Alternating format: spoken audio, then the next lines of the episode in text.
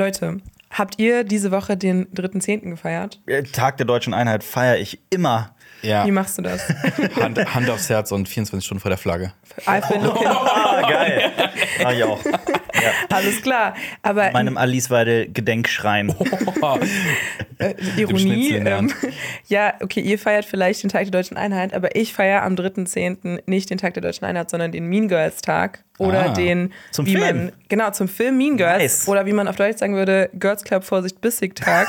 Vorsicht, bissig. Vorsicht, bissig. Das ist, äh, ging heute auch nicht mehr. Vorsicht, bissig. ja. Ja. Ja, und äh, wisst ihr, wieso das der Tag ist, wo man den Mean Girls, den, Nee. den Film feiert? Doch, ich habe letztens ein, ein, ein Meme dazu gesehen. Hm? Oh. Da, ähm, also erstmal, ich liebe Girls Club. Ich würde auch eine Lanze brechen für diesen Film. Und das mache ich auch nicht einfach nur, um edgy zu sein, sondern weil der Film wirklich, der ist von Tina Fey geschrieben. Der ist extrem witzig. Ich habe den Ja. ein Dutzend Mal oder sowas in meinem Leben gesehen, wirklich oft. Der ist toll. Ähm, weil die, es gibt eine Szene in dem Film, ich glaube, da sagt sie im Off oder so, ähm, Ne, da geht es um ihren Schwarm. Am Ja. 3. Oktober habe ich ihn gefragt, welcher Tag heute ist. Und dann ist halt direkt Schnitten, der sagt halt einfach, heute ist der 3. Oktober. Deswegen Ja, genau. Ja, das ist die Szene? Genau, Szene. das Meme habe ich nämlich auch Genau, gesehen, also so, er, Nice. er fragt sie, welcher Tag heute ist. Und dann kann sie ihm sagen, es ist der 3. Oktober. Und das ist dann immer für alle Fans von dem Film mega wichtig. Ja. Und das Krasse ist aber jetzt, anlässlich dieses Jubiläums, könnte man sagen, ich weiß gar nicht, wie lange es her ist, dass der Film raus ist. Das Ich eigentlich nach. Mal nachgucken. Ich genau. nach. Ähm, gibt es jetzt den ganzen Film auf TikTok zu sehen? Was? Weil Jo. Paramount Pictures das einfach veröffentlicht hat. Innerhalb von 23 Clips ist dieser ganze Film mit seiner Laufzeit von über einer Also, Stunde. also tut echt weh. ich muss, ich muss dazu sagen, dass äh, ähm, ich mir wird auf TikTok, wenn ich mal drauf bin, ich bin nicht so oft drauf, aber wenn ich drauf bin, werden mir ständig Filmszenen in, durch den Algorithmus reingespült und ich erwische mich immer dabei, wie ich da so dran hängen bleibe. Ja. Aber du guckst halt einen Film, der, der ähm, horizontal gedreht wurde, guckst du vertikal. Mhm. Und das ist halt, also es gibt, es hat schon einen Sinn, warum Filme Augen sind nebeneinander, nicht nebeneinander. Dein Sichtfeld ist horizontal. Warum man Filme horizontal dreht. Auch weil du, wenn du vertikal drehst, Ah. nur eine Person draufpacken kannst. Du könntest aber auch bei TikTok, da gibt es nämlich auch ein paar, da steht dann bitte Handy drehen und dann kannst du auch äh, Ja. 16 zu 9 Ja, das- quasi das gucken. ist- das aber das Ding ist ja immer, ähm, wie, wie ist das denn zum Gucken? Also man sucht ja, man wird ja immer in der For You-Page so hin und her geworfen. Lande ich dann mit einem Film und suche dann erstmal Part 1? Ich glaube, du kannst auf diesen Account gehen von ähm, Paramount auf TikTok. Also es gibt Mhm. dann jetzt einen eigenen sozusagen auch Account für Mean Girls, so wie ich Mhm. das verstanden habe. Und auf diesem Account gibt es dann nur den Film in 23 TikToks. Aber, aber wer macht denn das? Also ich gucke nur For You-Page immer. ja, also Dito, Also, Jonas und ich haben einen, einen, einen königlichen Meme unter uns, einen Insider. Unser Liebling, eines, eines unserer Lieblingsmemes. Das ist ein Bild, über das wir beide uns schon herrlich Oh, äh, oh, oh amüsiert nein. haben. Doch, Dunkirk. Ach so, Dunkirk, Es gibt ich diesen, was anderes. Ich habe ich hab das gesehen. Also, ich habe mich damals Ja. kaputt als ich das gesehen habe. Da hat jemand äh, den Film Dunkirk von Christopher Nolan, diesen bombastischen, riesigen Film, auf seinen uralten iPod Nano geladen. Und in so winzig, ne, das ist so groß wie nicht mal deine Handfläche. Wow. Und äh, hat dann dazu geschrieben, ähm, so wollte Christopher Nolan, dass man Dunkirk sieht. Das ist das Einiges des kleinen Mannes. Es ist herrlich. Ja. Es ist wirklich. Das war, dann hat auch jemand, also das ist jetzt sehr Boomer, aber ich meine, der Film wurde ja auf IMAX gedreht, also auf echtem Film negativ. Da hat jemand gescherzt, dass die Art, so den Film zu gucken, halt kleiner ist als das Negativ, Ja. auf dem der Film aufgenommen wurde. Wow. Das, äh, ist herrlich. Ich finde, das erinnert mich auch voll an diese Debatten von früher. Ah ja, Handys, äh, also wenn ne, das erste Mal dann so Streaming-Plattformen als App irgendwie auch auf dem Handy und Smartphone runterladbar waren, dass man da gesagt hat, da guckt man doch keine Filme und dass man dann irgendwie ein großes Setup braucht. Ich bin da auch ein bisschen liberaler, sagen wir mal. Ich denke mir so, mein Gott, wenn es jetzt irgendwie eine Serie ist, die jetzt nicht cinematografisch irgendwie wie Christopher Nolan-Filme sind, dann ist das auch okay, finde ich, den, das mal auf dem iPad oder auf dem Handy zu gucken. Boah, da, da bin ich kompletter Ja, so Gatekeeper. Film- Echt? Da bin ich Okay. richtig, da bin So ich Filme richtig krass. Ich finde es super wichtig, Filme auf einem Ohr, also so groß wie möglich zu sehen. Ja, da bin ich, da ich- werde ich ewiger Verfechter Auf von jeden sein. Fall. ich Je meine, ich größer das verstehe ist. es, ja. Ich musste mal, ist das ich musste mal, wir haben mal einen Link bekommen, das war damals Mortal Kombat. Der, die, Der neue, Verfilmung.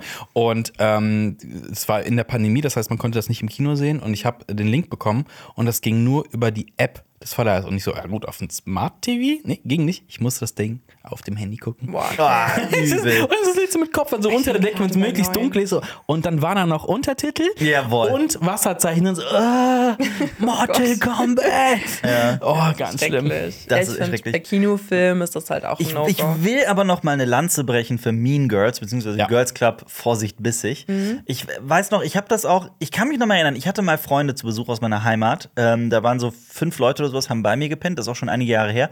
Ähm, und wir haben am nächsten Tag einfach rumgegammelt, wir hatten sehr viel Zeit und wir haben beschlossen, ein paar Filme zu gucken. Und dann haben wir irgendwie im Gespräch festgestellt, dass die Girls Club noch nie gesehen haben. Und ich habe halt vorgeschlagen, den zu gucken und alle haben mich angeguckt. Wirklich? Highschool-Film von 2004 mit, Klar. äh, ne, so ein, so ein Film. Lindsay und ich habe und ich habe ja mit Lindsay Lohan, als sie noch jung und äh, so war wie nicht, nicht so war, wie sie heute ist. Alt? Ähm, Nein, nicht, noch nicht Alt? abgestürzt. Nein, noch nicht Ja, abgestürzt. ja, ich Ja. weiß, ich weiß. ein Scherz. ähm, und auf jeden Fall, ich habe wirklich, ich habe im Verlauf des Films gemerkt, wie diese fünf Personen alle irgendwann gecheckt haben, verdammt, der Film ist wahnsinnig kreativ und witzig Ja. und äh, Ja. äh, auch sehr, ähm, sehr selbstironisch. Und er nimmt es eher wie so eine kleine versteckte Parodie auf diese gesamten Highschool-Teenie-Filme. Das war- Und das ist ein echt guter Film. Es Das war eher so die gut, Zeit ja. dieser Highschool-Filme, aber der guten Highschool-Filme irgendwie so. Also so Ende 90er und so. Und dann kam, dann kam so Highschool-Musical, dann bin ich raus. Ach, High School Musical ist auch noch ein Ja. Klassiker, würde ich sagen. Zumindest von meiner Generation. Aber ich finde auch das heftig, dass Girls Club slash Mean Girls immer noch heute zitiert wird. Also ne, mit diesem, welcher Tag ist heute, der 3. Oktober oder Mhm. so dieses You can't sit with us, also du darfst nicht mit uns sitzen oder äh, hier on Wednesdays we were pink, also an Mittwochs trägt man immer pink. Das sind Mhm. so, so Zitate. Und in meiner Generation in der Schulzeit wurden die immer auf dem Pausenhof auch äh, benutzt schon als Memes oder so, ne, als irgendwie Slogans. Deswegen, ich finde es schon krass, welchen Einfluss dieser Film heute noch hat. Aber ja, ich muss auch sagen, ich finde diese Entwicklung, dass Filme auf TikTok veröffentlicht werden, echt bedenklich. Also, wenn das jetzt wegweisend ist von, für andere Studios, also es ist Es gibt ja, ich finde es immer so witzig, wenn so ein paar so magische Daten aus Filmen wirklich dann in echt eintreffen. Also zum Beispiel, wir haben, Marius, wir beide saßen im Ja. Kino am 21. Oktober 2015. Das war, ähm, das ist der Tag in äh, Zurück in die Zukunft, in die, ja, ja. Ähm, ne, in die gereist wird. Oder auch als äh, Blade Runner 1, das musste ich gerade auch noch mal gucken, welches Jahr es genau war. Es war äh, November 2019. Ich dachte mir auch wirklich 2019 habe ich mir in dem Jahr habe ich mir mehrmals, ich habe nicht an das römische Reich gedacht, sondern daran, wie jetzt gerade das Jahr ist, dass man in Blade Runner quasi, Ja. dass ein Blade Runner, äh, ähm, ich bin dann der letzte, der dann sagt, oh, da haben die das aber nicht gut getroffen. Wir haben keine Androiden, um Himmels willen. Aber es war das Jahr. Ich hatte, glaube was war es, 1997 hatte ich kurz Angst, weil das ist Judgment Day. Oh, äh, Terminator 28. 2? August, Terminator 2 Judgment Geil. Day. Also, oh Gott, wenn Davon da hast du gerade mal erst irgendwie was da gerade Ja. erst 40 oder so. Also, Ja, genau. weißt du, ne? Genau. Ja, bei mir war das bei rum. hier, dem 21.12.2012, weil ich Angst hatte, dass wegen dem Maya-Kalender die Welt untergeht. Ich glaube, das habe ich schon mal gesagt. Ja, könnte es doch. Was könnte ja, es nicht was doch ja der echt größte, sein? ich glaube, ich habe das jetzt nicht recherchiert oder so, aber ich glaube, das war der größte Unsinn überhaupt. Ja, das genau. Ist, ja, Aber das war ja mal voll das Ding, 2011, 2012. Und ich weiß auch noch, ich habe so eine Zeitschrift von meinem Bruder gefunden und da stand da auch so, wir werden alle sterben. Also es war irgendwie auch voll die kommt, verschwörungsmythische das kommt ja Zeitschrift. alle, alle zehn Jahre, wie das war. Ähm, Ja. Irgendwie vorher war es so die Nostradamus-Welle. Oh Gott, er hat das und das angekündigt und dann, Mhm. oh Gott, das passt mit dem Tod vom Papst und bla bla und jetzt geht die Welt unter, sonst irgendwas. Oh, Gott. Y2K, das war Ja. sehr real. Ich meine, du bist nach 2000 geboren, ne? Nee, zu Nee. 1999. Achso, ja, aber dann ich hast meine, du das nicht mitbekommen. Matrix, ja. Genau. Aber wirklich, das war, also es gab eine ganz reelle, echte Angst, dass Computer nicht darauf eingestellt sind, dass das Jahr 2000 kommt und dass es einen riesen Crash geben wird und dass sehr viele Ja. so äh, äh, äh, in, also dass Infrastruktur zusammenbricht, wegen, Mhm. weil das Jahr 2000 einsetzt und das ist alles nicht so Pass auf, Silvester, als das passiert ist, habe ich mal einen Rechner angemacht um 10 vor 12, zu gucken, ob der um nach 12 nachläuft.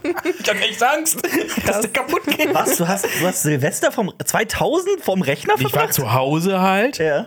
Ähm, ja, das habe ich nicht groß gefeiert, glaube ich. Aber ich habe den Rechner angemacht und bin danach wieder gucken gegangen. Und ich Angst hatte. Diesen Also- Rechner nicht mit damals so vom, vom Taschengeld gekauft. Also bitte nicht Crazy, als Kind war das für mich schon was Besonderes, so das Jahr 2000. Ja, ja. Wir leben in der fucking Zukunft. Ja. Okay, jetzt haben wir 2023. Allein, dass man so sieht, ich habe mir letztens noch so alte Super 8-Filme irgendwie angeguckt, so von unserer Familie. Und da war dann auch so Schön. dieses Datum unten. Das war e- echt auch richtig cool.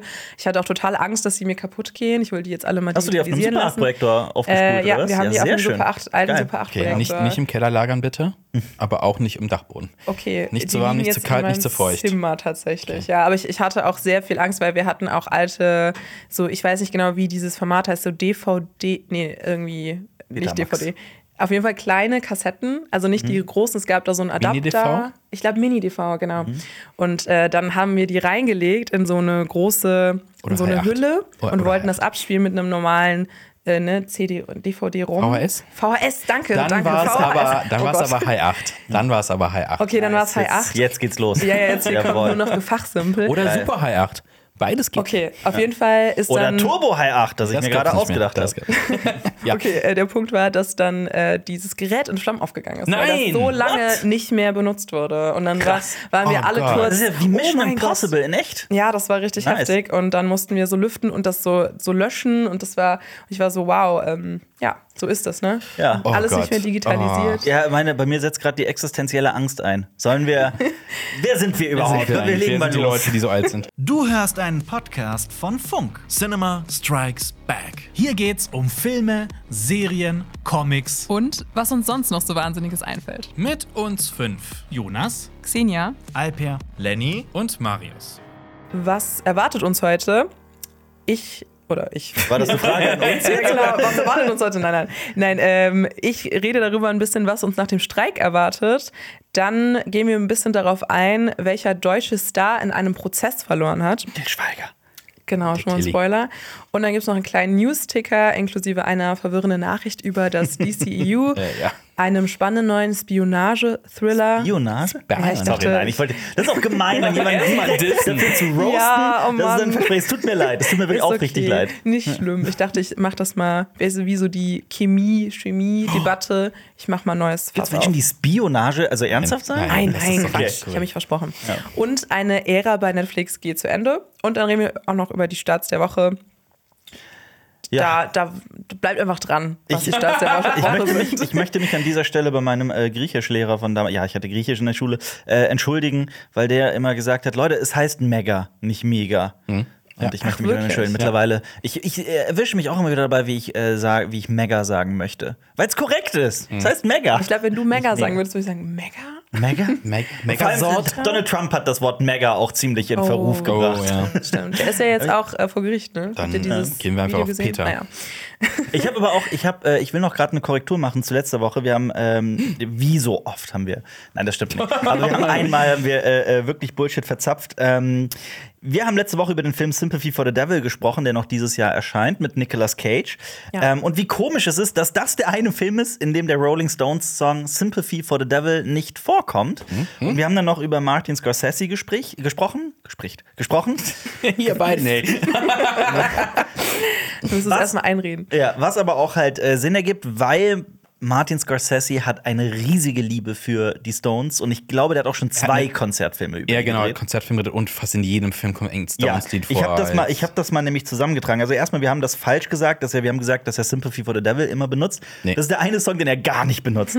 Den Song, den er zweimal sehr prominent benutzt in ähm, Goodfellas und The Departed, ist Gimme Shelter. Das ist auch dieser berühmte Beginn von dem Stones-Song Gimme Shelter, genau. Aber ansonsten hat er wirklich in fast, also in sehr, sehr vielen Filmen äh, Stones-Song, Songs benutzt. Und das Lustige ist, ähm, bei dem Konzertfilm Shine a Light, also er ist Scorseses Konzertfilm zu den Stones, hat Mick Jagger mal gescherzt, dass Shine a Light der einzige Film von Scorsese sei, in dem Gimme Shelter nicht vorkäme. fand, ich irgendwie, Krass. fand ich irgendwie witzig. Ah, Ja. Den muss ich auch noch sehen. Lohnt er sich? Habt ihr den geguckt? Shine a Light? Shine a Light Boah, das ist, ich glaube, als der rauskam, kurz danach habe ich den gesehen, aber boah. Die Stones feiern ein Comeback, ne? Ich will ja nichts sagen, Ich aber dachte, die haben ja einen neuen ich Song, dachte, die neues sind Album. Immer, immer, immer da. Ja, aber konzertmäßig, aber jetzt bringt die auch ein neues Album raus. Krass. Ja, okay. Ne? Deswegen. Und ich mag den neuen Song. Ich muss, Krass, Äh, ich weiß noch, gut. als ähm, Bridges to Babylon rauskam, irgendwann in den 90s, dachte ich, oh, so eins der letzten Stones-Alben. Und Ja. hier sind wir jetzt 22 Jahre später. oder so. 2023. Aber das ist echt ein deprimierender Podcast. Es tut mir leid. Nein, nein, nein. Wir, Äh, ja, Das es ist geht deprimierend weiter. Ja. Nein, Spaß. das ist erfreulich. Es ist wirklich eigentlich. erfreulich, weil wir haben ja letzte Woche schon berichtet, dass nach zähen Verhandlungen äh, die Autoren- und Autorinnen-Gewerkschaft WGA oder VGA mit den großen Studios eine Einigung erzielt hat. Nicht VGA. W. Ja, genau. Ach so, ja, stimmt, sorry. Oh mein Gott. Wow, das ist VGA. Jetzt heute, ey, wirklich ist der Wurm drin. Ähm, und wir haben uns letzte Woche im Podcast etwas ungenau ausgedrückt, sorry dafür. Also es, es geht darum, dass die ähm, sozusagen der Vorstand der WGA einen Deal äh, zwar erzielt hat mit den großen Studios, aber der muss jetzt noch abgestimmt werden. Also die 11.000 Mitglieder und Mitgliederinnen müssen dem Ganzen noch zustimmen und dieser Vote, also Ratifizierung könnte man das nennen, die Frist geht dann noch bis nächste Woche Montag und dann ist der Deal wirklich unter Dach und Fach. Aber Branchenbeobachter und Beobachterinnen halten das jetzt für sehr unwahrscheinlich, dass der Deal noch platzt. Und das Ganze kann man ja für einen klaren Sieg bezeichnen für die Autoren und Autorinnen. Also es gibt eben fairere Löhne und Regelungen zum Einsatz von künstlicher Intelligenz. Ähm, aber jetzt hier nochmal Zusatz, der SAG-AFTRA-Streik läuft noch und da wird jetzt auch diese Woche, genau, von den Schauspielern und Schauspielerinnen, die wir Gewerkschaft, wird diese Woche auch noch entschieden, ob die sich einigen können oder nicht. Das heißt, noch wahrscheinlich werden keine Filme wieder vorgezogen. Also die Hoffnung, dass Dune doch vorgezogen wird, ist nicht, weil die wollen ja die PR durch die Schauspieler und Schauspieler haben. Ja. Sollen die streiken? Die Sache ist auch, also das, äh, jetzt kann man oft sagen, was hat das denn mit mir zu tun überhaupt? Warum sollte mich das jucken, was da zwischen, ne? Also das ist alles so sehr trocken. Ähm, ich finde es erstmal A, wichtig, sich weiterzubilden und auch so, ich meine, Filme und Serien ist etwas, was wir fast täglich und wir ja auch sicherlich täglich irgendwie konsumieren und sich da auch mit den Lebensrealitäten der Menschen, die das produzieren, auch zu beschäftigen, ist halt einfach wichtig und auch wie diese Filme entstehen. Aber es hat auch so ganz konkrete Effekte. Also zum Beispiel, ähm, also es gab halt äh, ähm, gerade was ähm,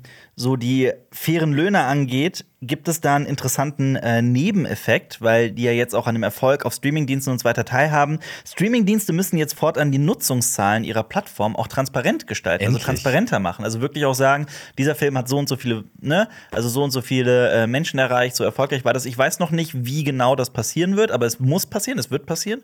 Ähm, weil bisher war das so sehr nebulös. Also man wusste halt nicht, Disney Plus hat dann mal gesagt, ja, Ahsoka haben irgendwie 12 Millionen gesehen und die Serie hat aber äh, innerhalb vom ersten Tag 500.000 Menschen erreicht und so weiter und so fort. Das war alles so sehr intransparent und du wusstest nicht, wie erfolgreich sind die Serien und Filme Weil- wirklich. Weißt du, ob das dann nur für die USA gilt oder ob das so weltweites Streaming ist? Weil das ist natürlich interessant. Okay, Nee, das haben es in Deutschland geguckt? Das wäre natürlich super interessant. Das habe ich gerade spontan nicht parat, aber ich finde es zum Beispiel auch super spannend. Wow, mein Körper findet es auch sehr spannend. Äh, zum Thema äh, KIs, also in Zukunft dürfen KIs nicht genutzt werden, um grundsätzlich neue Skripte zu schreiben oder sie zu reviewen, zu editieren, was auch immer. Das heißt jetzt aber nicht, dass KIs komplett aus diesem Schreibprozess verschwinden, weil Autoren und Autorinnen KIs hinzuziehen dürfen, falls die Produktionsfirma zustimmt. Also mal gucken, wie sich das noch entwickelt. Aber es ist jetzt nicht so, es ist jetzt es ist auf jeden Fall raus, dass äh, ein Hollywood-Studio wie Disney jetzt irgendwie sagt, okay, wir lassen den nächsten Star Wars-Film jetzt von einer KI schreiben und dann ähm, wird der vielleicht noch von einem Menschen irgendwie so ein bisschen editiert und dann geht der, geht der raus. Aber so, das wird jetzt, das ist jetzt nicht mehr möglich. Ist ja natürlich auch spannend, ob sich dann Leute tatsächlich dran halten. Ne? Das muss dann wahrscheinlich erstmal nachweisen, dass irgendwer irgendwo KI noch eingesetzt hat. Ich weiß gar nicht, irgendwer hat auch letztens geschrieben, ähm, wird definitiv KI einsetzen wollen. Boah, ich weiß aber nicht mehr, wer es war. Fiel mir gerade in den Zusammenhang ein. Ja, mal gucken. Ja, ich glaube, da werden jetzt einige Pläne von einigen Studios. Ja, auch Gewinnbeteiligung und Basiszahlungen sind teilweise um mindestens 26 Prozent erhöht. Ähm, und jetzt solidarisiert sich die äh, WGA, die Women's Golf Asso- Association, auf jeden Fall noch mit äh, dem, kleiner Scherz am Rande, der, mit dem, ähm, mit den, mit den Schauspielern und Schauspielerinnen, äh, was natürlich auch eine gute Sache ist, weil die es ja auch andersrum gemacht haben, als die Autoren angefangen haben zu streiken, haben ja auch, die hat ja auch die Schauspielgilde gesagt, äh, wir unterstützen diesen Streik voll und ganz, bevor sie selbst in den Streik eingetreten sind. Ja. Ja, ist auf jeden Und Fall. man kann sich davon ja auch inspirieren lassen, hoffentlich. Also, dass dann da für die ähm, Schauspieler und Schauspielerinnen auch ein guter Deal abgeschlossen wird. Ähm, genau, aber jetzt auch nach im, im Aftermath, also nach, den, äh, nach diesem Streikdeal jetzt, gab es auch die erste Late-Night-Show, also Late-Night-Shows sind wieder angelaufen und zum Beispiel die äh, Last Week Tonight, also von John Oliver, das ist ja auch so ein, eine Größe, würde ich sagen, Ja. im amerikanischen TV. Und der hat seine erste Sendung auch wieder gemacht und der hat sich auch dazu niedergelassen, noch mal ein bisschen vielleicht die Studiobosse anzugreifen. Also er hat halt gesagt, dass ja, dass es schade ist und dass er wütend ist, dass die Studios 148 Tage gebraucht haben, um eine Einigung zu erzielen. Und das hätten sie schon am ersten fucking Tag machen können. Also ich will ja jetzt auch keine große Grundsatzdiskussion über das kapitalistische Wirtschaftssystem vom Zaun brechen. Schade. Aber ähm, also ob jetzt wirklich, also meine, ne, obwohl das, das ist auf jeden Fall ein großer Erfolg und ein Schritt nach vorn für Autoren, Autorinnen in Hollywood. Ähm, es gibt aber immer noch ein unglaubliches Gehaltsfälle innerhalb der Studios Richtung oben. Wenn wirklich Ja. bestimmte Produzenten und Produzentinnen wirklich absurd viel Geld verdienen, teilweise Milliarden und Millionen. Ähm, es ist immer noch nicht meine Idealvorstellung einer Welt, muss Mhm. ich ganz ehrlich sein. Aber wie gesagt, das ist dann, also dann reden wir auch nicht mehr nur über die Filmbranche, sondern auch über Ja. allgemein das Wesen der Arbeit ja, wie viel, auf der Welt. Wie viel ist Arbeit wirklich wert? Ich bin auch Ja. immer wieder erstaunt, ähm, wenn man jetzt so Serien sieht und da mal schaut, wie die Gehälter da teilweise wachsen, dass dann Personen pro Episode einer Sitcom so eine Million Dollar kriegen. So, Dann machst du eine Staffel, hast du 8 Millionen Dollar, ziehst ein paar Steuern ab und dann gehst du nie wieder arbeiten oder was? Also, klar, man will noch natürlich Erfolg haben und sowas, aber ich denke so, krass. Also, klar ist auch Arbeit, aber heftig. Heftige Ja. Löhne. Ja, das ist schon ein krasser Unterschied zu ne, normalen Gehältern. So jetzt zu, irgendwie. wir kriegen 26 Prozent mehr. Ja, Ja, also das definitiv. ist ja, Ja. absolut. Ist die Frage halt, wo kommt das alles an? Wer, wer zieht hier wirklich einen großen Vorteil raus? Ob das jetzt für alle richtig fair ist?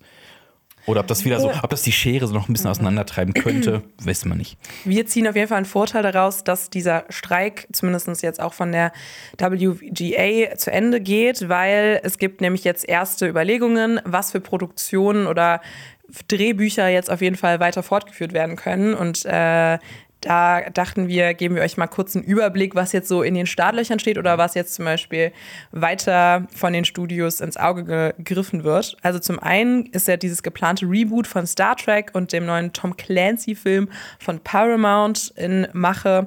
Außerdem das Drehbuch zum Batman-Sequel von Matt Reeves könnte jetzt endlich Zu wieder Priorität Batman, ja. haben, genau. Ähm, zu The Batman und die Skripte für James Gunns Superman Legacy oder auch dieser Minecraft-Film, der jetzt äh, auch in Planung war, waren schon fertig und die Produktionen sind jetzt für den Frühling nächstes Jahr angesetzt, vorausgesetzt, dass jetzt sich die SAG-AFTRA mit der MPTP einigen kann. Also den Studios, ja. Genau. Ich bin auf jeden Fall sehr gespannt auf diesen Minecraft-Film. Was zur Hölle Mhm. wird das? Ich bin sehr gespannt. Rob McElhenney sollte den mal machen ursprünglich. Das ist der mittlerweile bekannt als Besitzer von, von Wrexham mit Ryan Reynolds zusammen. Ich weiß nicht, ob ihr Oh das Gott. wisst. Von Ja. dem Fußballverein. Ja, ja. Aber ja, gut, also auch für die Serie Welcome to Wrexham, aber natürlich auch für It's Always Sunny in Philadelphia. Also da bahnte sich ein irrer Film über Minecraft an. Jetzt Aber- ist der, hat er das Projekt leider verlassen. Ja. Aber ist das äh, ein Film, ein- also Minecraft-Film oder über die Entstehung von Minecraft? Sowas wie der Tetris-Film? Ah, ja, das kann sein. Oder ist das ein Animationsfilm? Das Das stimmt. weiß Ich, hab, ich bin in meinem Kopf oder? immer davon ausgegangen, dass es wirklich ein man- Minecraft Ja, man hört es immer so, der Ja. Lego-Film, der Tetris-Film, so, ja, wer soll denn aus Ja, Tetris ja. machen? Ja, aber dann ist recht, es halt so über die Entstehung von Tetris. Ja, aber so, du ne? hast recht, so habe ich noch Ja. gar nicht drüber nachgedacht. Das kann auch sehr wohl ein Film die Minecraft ist doch auch so als kleines Ein-Mann-Projekt ja, ja. gestartet und dann Ja. von Microsoft irgendwann gekauft worden. Ich fände das, glaube ich, aber spannender, wenn es wirklich so äh, also um Minecraft geht, also wenn so die Welt. Ja, von Minecraft auf einfach Fall. auf die Vielleicht ja so Leinwand. parallel. Vielleicht spielt das in Minecraft über die Entstehung von einem Ist denn, Pixelspiel. ist denn überhaupt, also das wird schon Live-Action, oder? Also, weil, guck mal, also zugesagt haben bisher Pedro Pascal und Jason Momoa, aber ich weiß bis heute jetzt noch nicht, es ist soweit, ich, ja, hier steht's auch nochmal, es ist ein Live-Action-Film, der da kommen wird. Okay. Ja, und ich fände es halt saugeil, wenn man das irgendwie, das klingt nach einem immensen Aufwand, aber wenn man wirklich diese blockartige Welt von Minecraft irgendwie in echt nachbauen würde, das wäre Mhm. Ja. schon ultra Boah, witzig. Es hätte Boah, das Potenzial, heftig, ja. wirklich so ein krasser Film zu werden, den man nicht erwartet. Auf dem also der so ein bisschen Ja. wie bei Barbie, dass du so bist, Ja. okay, im Vorhinein äh, denkt man nicht, dass der so gut ist und dann Ja. wird's am Ende. Vielleicht doch was super, also zumindest was Kreatives, Interessantes. Das ist ja auch das Definitiv. Krasse, weil Minecraft ist ja so eine Plattform für Kreativität, was du bauen kannst, etc., was du eine Welt erschaffen kannst. ne? Also das ist ja. Und apropos Pedro Pascal, denn wenn jetzt sich die SAG-AFTRA, also die Schauspieler und Schauspielerinnen, diese Woche auch einigen können, dann kann endlich mit dem Dreh zum Gladiator-Sequel mit Pedro Pascal und Paul Mescal begonnen werden. Also das war schon zur Hälfte fertig gedreht, muss man dazu sagen, als der Streik im Juli angefangen hat. Ähm, und das würde jetzt weiter fortgesetzt werden. Und äh, ja, das ist ein Sequel, wo ich wahrscheinlich dann eine Woche lang ähm, nicht mehr unter uns wandel, weil ich wahrscheinlich die ganze Zeit ins Kino gehe. Dein Ähm, Barbie ist Gladiator. das ist mein- aber ja. was, was für Lenny Barbie ist, für dich Ein Gladiator. bisschen vielleicht. Also ich meine, diese Besetzung, oh mein Gott, dann, ich, ich gucke mir alles hinter, Hintergrundmaterial zu diesen, zu diesen Traini Trainingsszenen von Pedro Pascal an. Okay. Ja, ähm, das wird jetzt hier zu ausufernd. Was kommt denn noch so? Ähm, äh, es gibt, äh, es wurde auch noch ein Dreh Nein, nein, unterbrochen. ich möchte noch, ich möchte noch ein bisschen ausführlicher über Pedro Pascal und Gladiator sprechen. Okay, ja, dann hau raus. Wie viel, wie, viel hat er, wie viel hat er eigentlich gepumpt? Ja. Was denn noch? Ja, erzähl. Genau, was, wie viel pumpt eigentlich Tom Cruise? Weil es gibt noch ein Mission Impossible. Klar. Dead Reckoning 2 ist ja auch noch in der Mache. Muss herkommen. Sequel. Ja, klar. Oder ist das überhaupt noch ein Sequel? Ist das ein. Nee, es ist der Das ist zweite der zweite, Teil, die weil Fortsetzung. Part ja, genau, 1 von endet. Part 1, ja. Ja. Ich meine nur, weil es schon so viele gibt von. Äh, Ich hoffe, da kommen auch noch mehr. Mission Impossible. Er hat ja letztens gesagt, ähm, im Zuge von Indiana Jones, dass er auch hofft, dass er bis ins Alter von Harrison Ford auch weiter Mission Impossible ballern kann. Und sich noch an Flugzeuge hängt. Ja. Ja, das, das würde ich mir im Gegensatz zu Indiana Jones gerne angucken. Dann hängt er sich tatsächlich. draußen an die ISS. Äh, Was macht Michael Keaton in Beetlejuice 2? Das wollen wir auch wissen. Oder Ryan. Reynolds in Deadpool 3. Das sind auch noch Filme, die, wo der Dreh unterbrochen wurde durch den Streik und die jetzt fortgeführt werden könnten. Und an der Serienfront warten wir natürlich alle auf House of the Dragon Staffel 2. Das ist aber abgedreht worden zwischen. Ja, Genau. Das waren ja auch alles Briten, ne? Grüß Genau, das sind Briten. Deswegen äh, waren die gar nicht so ähm, betroffen von dem Streik. Mhm. Das konnte zum Glück abgedreht werden und soll, glaube ich, dann im August 2024 erscheinen. Mhm. Ja, und ich freue mich tierisch drauf. Ja. Mega, ich auch. Aber es gibt auch eben diese Unterbrechungen bei HBO von The White Lotus, Euphoria und The Last of Us, die eben nicht weiter produziert werden konnten jetzt während des Streiks. Und 2024 werden sich die Studios auf diese Projekte konzentrieren, anstatt jetzt neue Ideen zu entwickeln. Das wurde, ja. Also Pedro. Pascal kann direkt losballern mit mehreren Projekten. Ja, Ja. ja. Und auch Netflix. gönne es ihm. Netflix ist jetzt auch dabei, Wednesday Staffel 2 zu produzieren, zu schreiben, zu drehen und so weiter. Und Stranger Things Staffel. Ist es fünf oder sechs die letzte? Fünf. Fünf, ne? Staffel fünf. Ja. Ähm, vor allem, die haben ja auch noch das Problem, dass der Cast Der altert. Der Cast also die, die ist müssen erwachsen, ja, ne? Die sind, also äh, Millie Bobby Brown ist 19 oder 20 Boah, frag mich nicht inzwischen. genau, aber die müssen ja auch noch als, Er hat also als, als, ja. als Highschool-Schüler und Schülerinnen durchgehen. Das wird schwer. Obwohl, Aber ja, wenn man Spielt in den überlegt, 90s. ja, wenn man überlegt, was Hollywood da immer draus macht, wie bei Riverdale oder so, dass da Leute Grease. 30 sind Aber oder Grease. Ich weiß, es ist ein Boomer-Film, aber habt ihr mal Grease gesehen mit einem John Travolta, der Ja. irgendwie über 30 ist und einen 16-Jährigen Ja, spielt? ich Guck dir den Grease. Original The Blob an, in den Steve McQueen, der sowieso sehr alt aussieht, immer einen Teenager spielt, also einen, einen Highschool-Typ spielen soll, mit so einer College-Jacke und sein Gesicht sieht aus wie eines 50-Jährigen.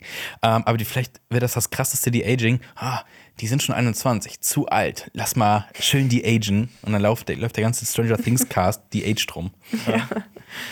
Ähm, ich, ich lese daraus, dass ihr euch am meisten auf House of the Dragon freut. Oder Ja. gibt es da jetzt irgendeine Produktion, die ich eben genannt habe, wo ihr so wart? Boah, Beetlejuice 2. Ich bin gespannt. Es, sind- es sind mehrere Sequels dabei, von denen ich gedacht habe, die brauche ich nicht. Also Gladiator 2 hätte ich auch gesagt, sowas wird nie passieren. Jetzt passiert's. Das ist auch eine weirde Idee.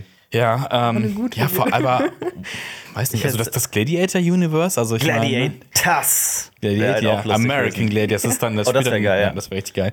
Ähm, ja, Beetlejuice 2, ich bin sehr gespannt. Ich liebe den ersten sehr. Hätte ich auch nicht gedacht, dass sie davon Mhm. Fortsetzung machen. Und natürlich Mission Impossible, weil ich liebe auch diese Bei Reihe. mir ist es The Batman.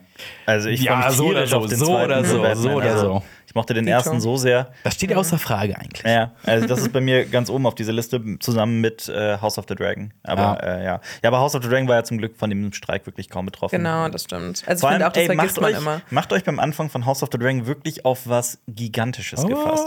Weil das ist eigentlich, die zweite Staffel ist eigentlich die Staffel, die von der jeder vorher erwartet hat, dass es die erste Staffel wird. Mhm. Ähm, in der es wirklich, also wir sind gerade quasi in der ersten Staffel sind wir im zweiten Gang gefahren. Mhm. Also, im, ne, also es, ist, es geht wirklich rund.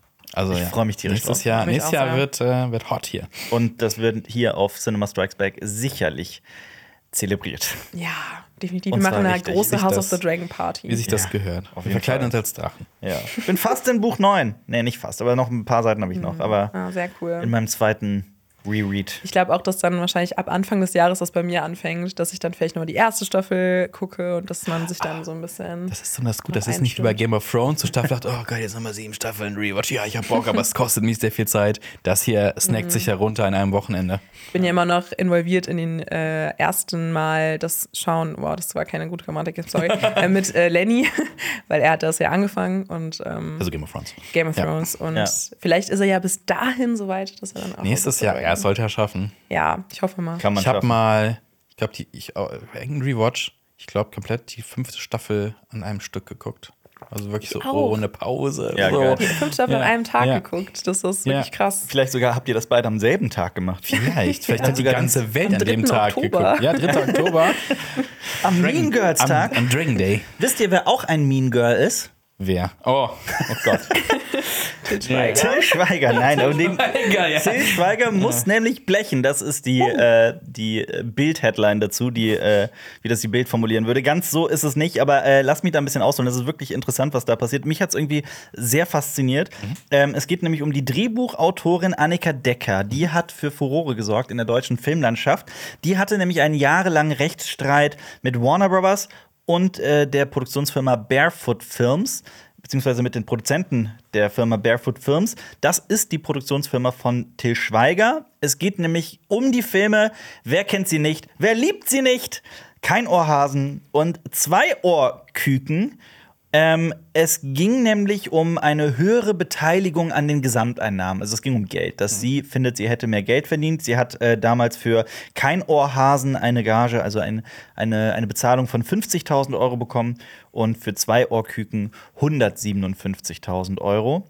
Das klingt jetzt nach sehr, sehr viel Geld für ein Drehbuch. Ich möchte auch bitte zu bedenken geben, gerade bei der breiten Masse, ein Drehbuch braucht sehr viel mehr Arbeit, als man denkt. Und selbst wenn man ungefähr denkt, okay, ich weiß, wie lange es dauert, so ein Filmdrehbuch zu schreiben, es dauert länger. Und, und wenn du dann überlegst, du beendest ja nicht ein Drehbuch und hast sofort den nächsten Auftrag, Genau. sondern du musst natürlich auch eine Durststrecke überspringen. Und sagen wir, du arbeitest zwei Jahre, dann äh, hast du schon weniger eingenommen mit dem ganzen Ja. Geld. Ne? Also, und ich meine, da muss man ja auch überlegen, wie viel haben die Filme eingenommen. Und ich meine, Keino Hasen hat so, also 70 Millionen damals eingespielt und war einer der erfolgreichsten deutschen Filme in dem Jahr, 2007 war das Jahr. Und Zweier Küken halt auch nochmal 43 Millionen. Also ich finde, wahrscheinlich ist das ja auch, also ihre Beschwerde bezieht sich auch darauf, wie erfolgreich die Filme waren und Ja. in der Relation zu ihrem Gehalt. Und sie hat als Autorin des Films maßgeblich zum Erfolg dieses Films beigetragen. Und ich möchte, dass die Welt das endlich mal versteht, wie groß und immens die Arbeit von natürlich ist das nicht alles, das ist klar, also du äh, aber wie groß und immens die Arbeit von Drehbuchautoren und Autorinnen halt Ja. ist und das sollte eben auch vergütet werden, deswegen ist dieser Streik so wichtig, aber deswegen geht der mir teilweise halt auch noch nicht weit genug. Aber das ist ein anderes Thema. Ähm, Kommen wir zurück zu diesem Rechtsstreit, denn ähm, eigentlich hat sie den Film nicht alleine geschrieben, sondern mit Till Schweiger zusammen.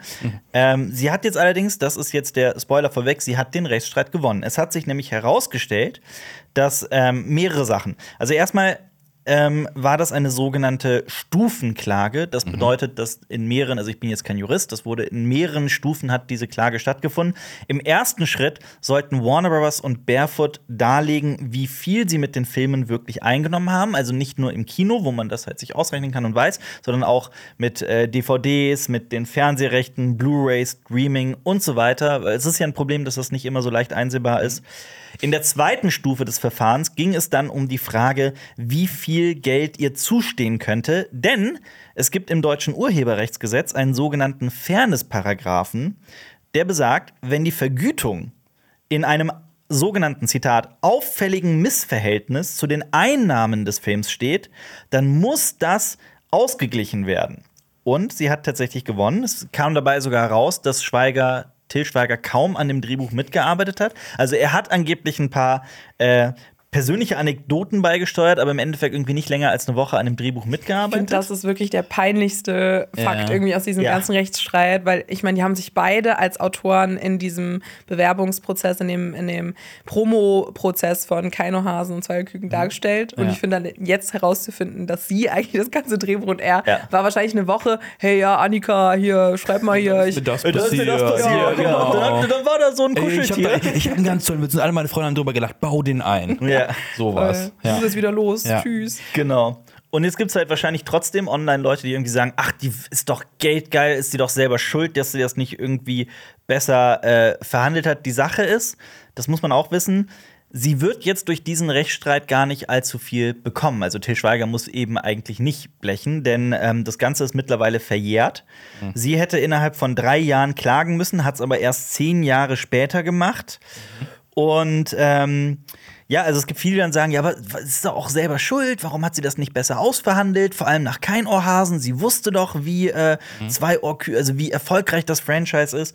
Ähm, ja, aber man steckt da halt nicht in der Situation drin. Und genau, man muss Und- ja auch wissen, dass das möglich ist. Ja, und es ist halt auch, es ist ja gerade eben, also deswegen wird ja gestreikt, weil da ständig verhandelt wird und dann auch einfach, wenn, wenn, wenn, das ist halt auch ein Problem, dass Autoren, Autorinnen manchmal austauschbar sind, dass dann eben dann einfach eine andere Person genommen wird, die es dann für weniger macht und so weiter. Also es ist so eine komplexe Situation, die man eben nicht jetzt einfach im Nachhinein mit dem Finger drauf zeigen kann, ja, ist du doch selber schuld. Ja. Ich habe ja. Ja, ich habe äh, noch ein, ein ähnliches Beispiel mitgebracht und zwar geht es da um äh, Joost, ich hoffe, ich spreche nur das, Joost Vacano. Das ist der Kameramann von Das Boot. Und das Boot hat ja auch schon ein paar Jahre auf dem Buckel. Der hat nämlich 2008 äh, geklagt, ähm, weil die Einnahmen des Films immens hoch waren. Und der hat 2017 hat er Recht bekommen. Und da wurde gesagt, er, kann, er kriegt zusätzlich 600.000 Euro plus Zinsen zugesprochen. Wurde 2021 aber wieder revidiert, äh, weil sich verrechnet worden ist. Oh, krass. Und 2022 war es dann den Produktionsfirmen, hat es denen quasi gereicht. Und gesagt, nach 14 Jahren Rechtsstreit ähm, sagen wir Joost 500.000 Euro zusätzlich zu. Das fand er gut. Ähm, weil er damit auch quasi so den Weg bereitet hat für weitere Leute, die an Filmen mitarbeiten, dass die halt ähnlich beteiligt werden können. Und also das da geht's ist halt nicht um Kamera. Kameraleute, Ja. Drehbuchautoren, Autorinnen, dass all diese Leute halt nicht nur so, so große Namen, da stellt sich ja so ein Till Schweiger hin und mit, mit großen Namen, bla, ich bin der große Till Schweiger, ich schneide selber, ne, ähm, ich schreibe selber, ich drehe alles, bla bla. Nee, du bist keine One-Man-Show. Ja. Das ist halt so eine Signalwirkung. Also Ja. Genau, so ein Urteil genau. kann eben so weiterstrahlen und noch mehr Drehbuchautoren und Autorinnen inspirieren, auch zu klagen oder halt Ja. eben auch andere Leute hinter der Kamera oder. Und dass, dass, dass sich die, die, die Firmen halt auch denken, nee, wir haben keinen Bock so lange, sondern dann gehen wir von Anfang an einfach richtig, also vernünftiges Ja. Gehalt. Oder Also- gucken halt nach der direkten Auswertung. Ja, also man muss auch dazu sagen, es könnte jetzt schon noch sein, dass sie äh, Geld bekommt aus den Einnahmen von Streaming, aus DVD-Verkäufen und Fernsehausstrahlungen, die jetzt noch kommen. Also das muss sich halt noch herausstellen, auch wie hoch das, wie viel das dann ist. Ähm, ich hoffe allerdings jetzt auch, dass sie jetzt bei anderen Produktionsfirmen jetzt nicht irgendwie als äh, Persona non grata gilt, also als irgendwie äh, Problemmacherin oder sowas. Ich habe das mal, das sind Gerüchte über Catherine Heigl. Ihr kennt sie vielleicht, Ja. die Schauspielerin aus äh, beim ersten Mal und so. Die war mal, die war 27 mal. Ja, die hatte mal Grey's so eine Anatomy. Zeit, in der sie extrem erfolgreich war, in jeder zweiten Komödie. Ähm, und irgendwann wurde sie einfach, sie wurde quasi gecancelt. Sie war einfach weg von der Bildfläche. Also sie war wirklich in keinem großen Film mehr. Die hat auch sogar einen Emmy gewonnen. Ja, für und- Grey's Anatomy. Das weiß ich gerade nicht. Aber auf jeden Fall, dann ging das Gerücht rum, sie wäre eine unglaubliche Diva am Set, wahnsinnig anstrengend mit der zu arbeiten, sie wäre zickig und so weiter. Und jetzt in den letzten Jahren kamen die Gerüchte, ich habe das schon mal in einem Podcast erzählt, ich weiß, aber jetzt kamen die Gerüchte auf in den letzten Jahren, dass sie lediglich sich an die Arbeitszeiten, die verhandelt waren, halten Halten wollte und Wow. nicht Überstunden reinschieben und an Okay. Tagen arbeiten und so weiter. Äh, und dass sie dann deswegen von dem Produktionsstudio so als anstrengende Person dargestellt wurde, mit der es halt schlimm ist, zusammenzuarbeiten. Das ist ja unfassbar Ich, schlimm. aber wir wissen auch nicht, wo die, also man Ja. weiß auch nicht, wo die Wahrheit steckt. Das ist alles Gerüchteküche. Es kann auch, es kann auch beides stimmen, man weiß es nicht. Deswegen warne ich. Generell ist es aber halt, also wir können das ja auch von unserer Seite aus sagen, ein Problem in der Medienbranche. Also Arbeitszeiten und Life-Work-Balance. Also wenn ihr überlegt, in die Medienbranche zu gehen, vorsichtig. Don't do it.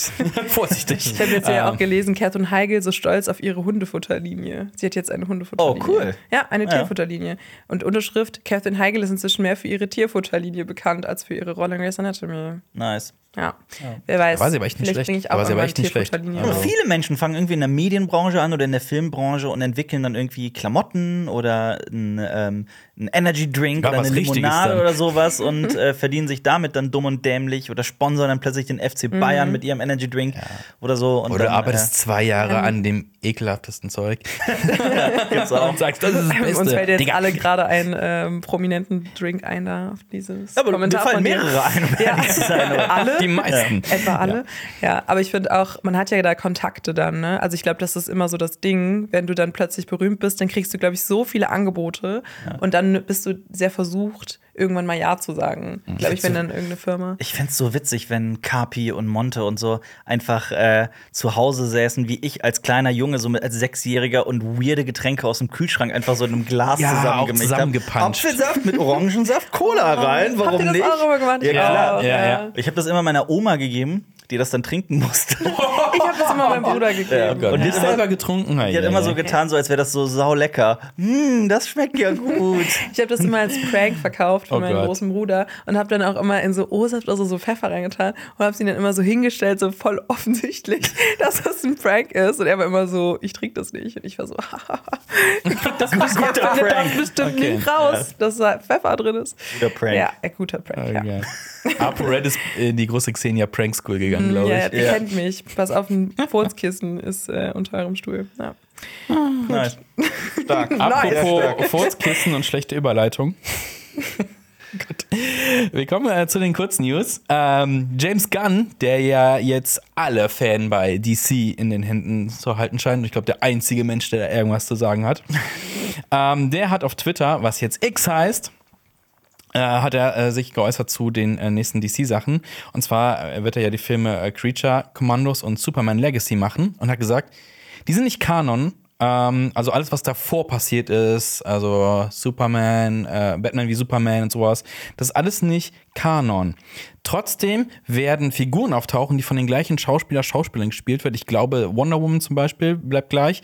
Ähm, werden auch wieder auftauchen und einige Handlungselemente sind wieder Kanon. Also es wird noch verwirrender. weird, ja. Es wird noch verwirrender. Aber das passt zu DC. Ja. Von daher. ja, Mhm. vor allem, ich, ich, hab, ich weiß jetzt nicht genau, was er bei äh, Creature Commandos äh, machen wir kurz. Das ist aus den 80ern ein Comic, Mhm. eine Comicreihe. Ähm, sagen wir es mal so, so Anti-Helden-Avengers. Und im Original bestehen die tatsächlich aus einem Werwolf, Frankensteins Monster, einem Vampir und einem Gorgon und spielt im Zweiten Weltkrieg. Einem Gorgon? Ja. Was ist ein Gorgon? Das kenne ich Das ist nicht. ein Monster. Ah, ja. Klingt irgendwie voll geil. Das muss ich- Gorgon ist ein Ähm, geiler Name. Das Team wechselt halt auch. Es gibt äh, äh, Gonzola.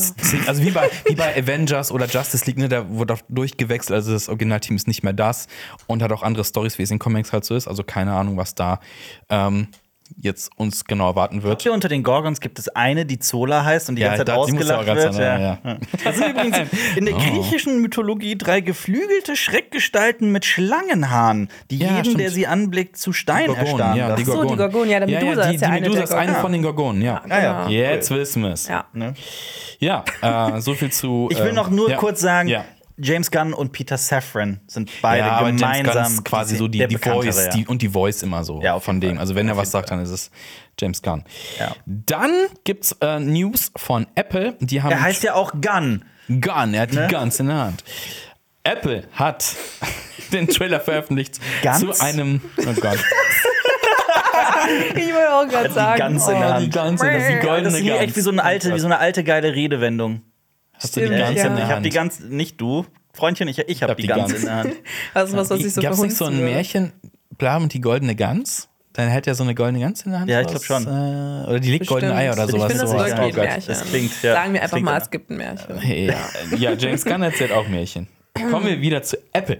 Denn die haben einen Trailer veröffentlicht zu ihrem neuen Spionage-Thriller Argyle mit ähm, Henry Cavill als äh, Geheimagent. Als Das ist Argyle. ja, genau. Und das ist ja so ein bisschen, er war ja auch so gemunkelt oder gehofft, dass er der neue James Bond wird. Und Mhm. jetzt ist er ein Geheimagent.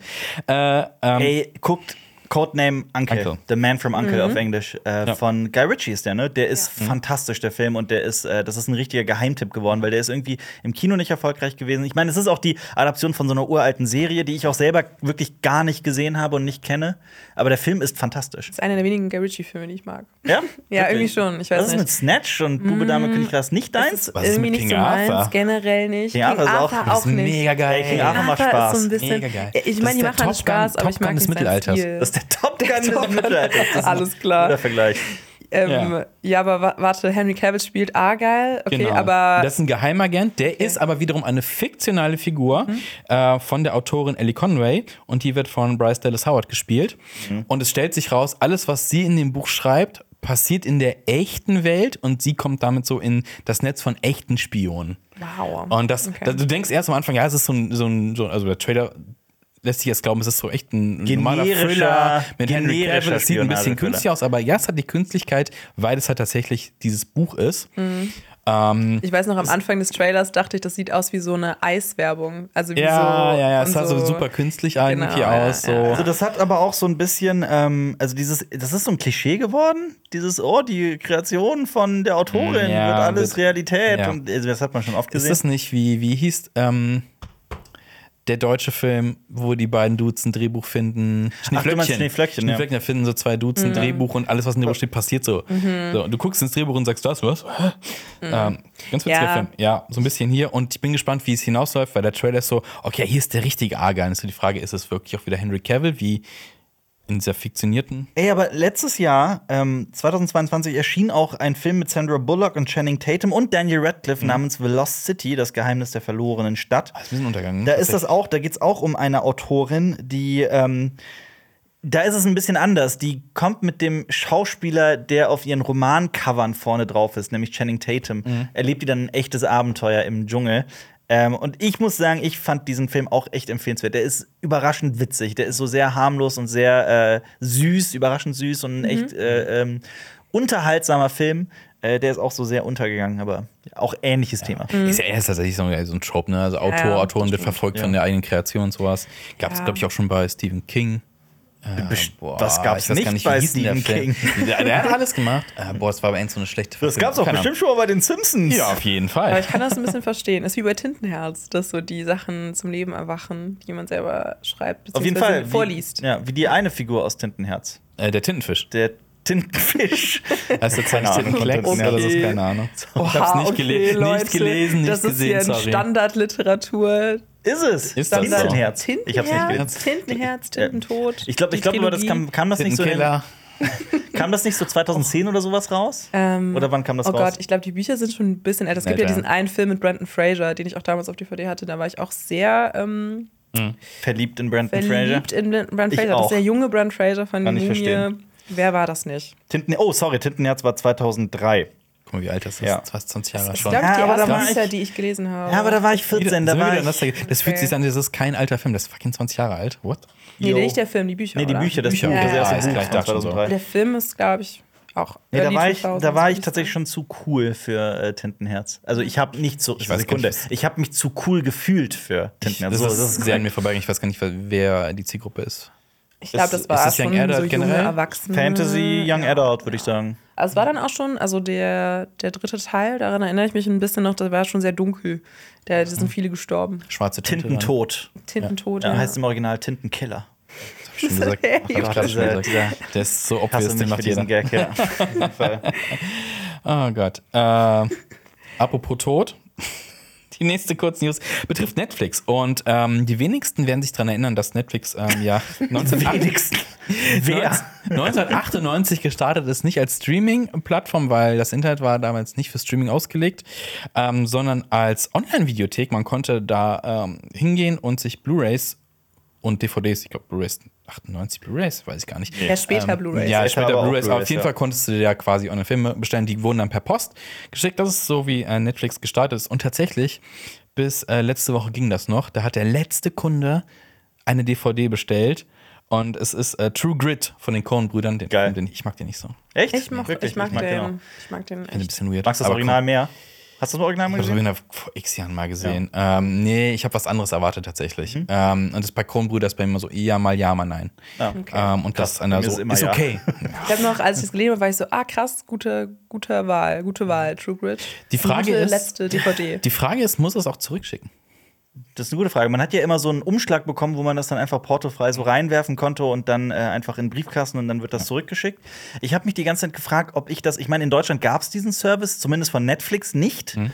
Hätte ich das genutzt, weil ich habe das früher, also ich vermisse das auch ein bisschen. Ich habe das früher sehr, das ist jetzt auch wieder ein, leider ein Boomer-Thema und wir werden wieder nostalgisch. Heute geht Ja. total viel um so. DVD, Ja. VHS. Also so. ich war früher regelmäßig ähm, in der Videothek. Videothek Ja, ich tatsächlich. Also so mit, äh, also die Sache ist, die Videothek bei mir um die Ecke, da durfte man, glaube ich, erst ab 16 oder 18 rein. Ja. Und als äh, äh, ich habe das öfter mal erlebt, dass ich so als Jugendlicher oder sowas, wenn mein Vater und ich irgendwie uns einen Film ausgeliehen haben, dass ich dann wirklich vor der Videothek warten musste. Wir Ähm, hatten auch so, wir hatten drei oder zwei in der Stadt und eine war auch so eine 16er. ja. Erinnerst du dich, hatte die auch so einen ganz bestimmten Geruch?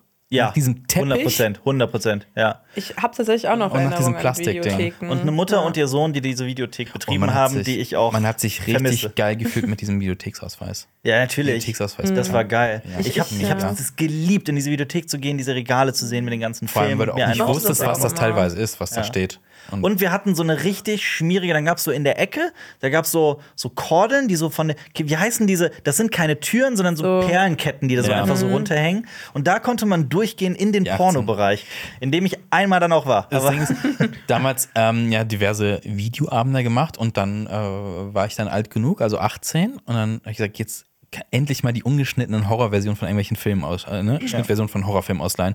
Und ich gehe mit riesiger Erwartung in diese FSK 18 Abteilung. Äh, natürlich wusste ich, dass da auch Pornografie steht, aber ich wurde erschlagen von der Masse und wie wenig Der Vielfalt. Horrorfilme da stehen. Ich so, leck mir am Arsch, das ist ja dumm. Im wahrsten Sinne des Ja, Wortes. ich wollte, ich wollte damals, es war super schwer, in Hellraiser zu kommen. Und es gab nur Hellraiser 6. Ja. Und mein erster Film war Hellraiser, Und Hellraiser kann man schon auch in der Fetischecke äh, suchen. ja auch. Und das war so, oh mein Gott. Das Ja. war sehr verstörend, selbst mit 18. Okay, Ja, aber- Gehen. Weil ich glaube, ich war so bestimmt so sieben oder so, als unsere Videothek zugemacht hat. Ich dachte, als du in die FSK aber, Abteilung gegangen bist. nee, nee, nee, aber ich hab, erinnere mich sogar noch daran, dass ich auch in meinen, also so ganz jung, da bin ich mit meinen Eltern immer hin und das war immer voll das coole Gefühl, sich so eine DVD dann mitnehmen zu dürfen. Und Ja. ich habe auch immer versucht, so, äh, also so DVDs ab zwölf oder sowas dann so mitzuschmuggeln. Ich Es so, war halt, ich es war halt auch mal so ein Zelebrieren. ne? Es war halt also bei uns war das so, also entweder zuerst in die Bibliothek und dann noch kurz danach in den Supermarkt und sich auf jeden Fall noch irgendwas Geiles zu essen und Snacks. Und es war so, es war so ein komplettes War ein Zelebrieren. Ritual. Ja, Ja, und heute, Das ist schön, ja. ja, haben wir noch was Ich, da, ne? Man muss ja aber auch dazu sagen, es gibt ja zum Beispiel in Köln, ich weiß das natürlich nicht von Ja. anderen Städten, es gibt noch eine Videothek. Ja. Ich weiß nicht, ob ich das jetzt bewerben darf, die heißt Traumathek. Ähm, jetzt haben habe ich es auch- beworben. Die haben auch eine Aber wir werden nicht bezahlt. Die haben eine, also die haben halt auch äh, sehr außergewöhnliche Filme stehen. Ja, also absolut. wenn man, sag mal, boah, ich möchte irgendwie äh, so japanisches Independent-Kino gucken oder südkoreanisches. Aber so wie ja. Geil. zum Beispiel Analogfotografie, also echte Fotografie, wie ich Ja, sie nenne. nur echte Fotos, Oder, ähm, oder, oder Schallplatten, genau, Ja. Vinyl, so wie all das so ein nostalgisches Revival feiert und gerade sehr, sehr viele Fans findet, auch junge Menschen, die ne, das nicht aus früher von früher kennen. Genauso hoffe ich, dass Videotheken auch mal ein Revival feiern. kann mir das richtig gut vorstellen. Ja. Ich also ich glaube, so einen. Ort zu schaffen, wo man nicht mehr Streaming irgendwie über ähm, überbordende Sachen da immer sich reinziehen muss und ähm, das dann vielleicht auch überfordernd wirken kann, weil man so viele Filme schauen kann, sich bewusst einen Film zu kaufen und zu schauen Es ist, danach. es ist die Frage, welcher, welcher Filmträger das wird, weil du hast ja eben davon erzählt, ne, ist in Brand aufgegangen. So ein Videorekorder, die sind alle nicht so geil. Ja, Ja. Äh, und Video, also vorher ist halt echt eine Scheißqualität. Ja. Ja, Aber genauso, also wieder. genauso ist es ja auch schön, wenn dann irgendwie an der Kasse dann halt ein Mensch sitzt in der Videothek, der vielleicht auch sehr filmaffin ist, der äh, viele Filme kennt und dir dann auch, wenn du dich nicht so gut auskennst, dir halt auch sagen kann, ah, du hast gerade den Film gesehen, dann empfehle ich dir diesen Film. Guck doch mal den hier, wenn, Mhm. dir, wenn dir das gefallen hat. Äh, oder, oder hast du schon den Film von dem und dem Regisseur oder wem auch immer gesehen? Ähm, ja. das Kennt ist ihr ja so aber eine das, ganze Szene, die wegbricht. Dann, Ja, ne? kennt ihr das Sorry. enttäuschende Gefühl, geht da hin und da stehen da so ganz viele von diesen Versionen, also von diesem Filmausgaben und überall ist dieses Plättchen schon weg. Ja. Schon ja, komplett ja, ausgehen. Du kenn musst, ich. du musst dir Ja. was anderes aus. Ey, es Ah. gab, es gab auch, das kenne ich aber auch noch von früher, das, ich habe auch äh, regelmäßig ab und zu mal Videospiele ausgeliehen. Ja.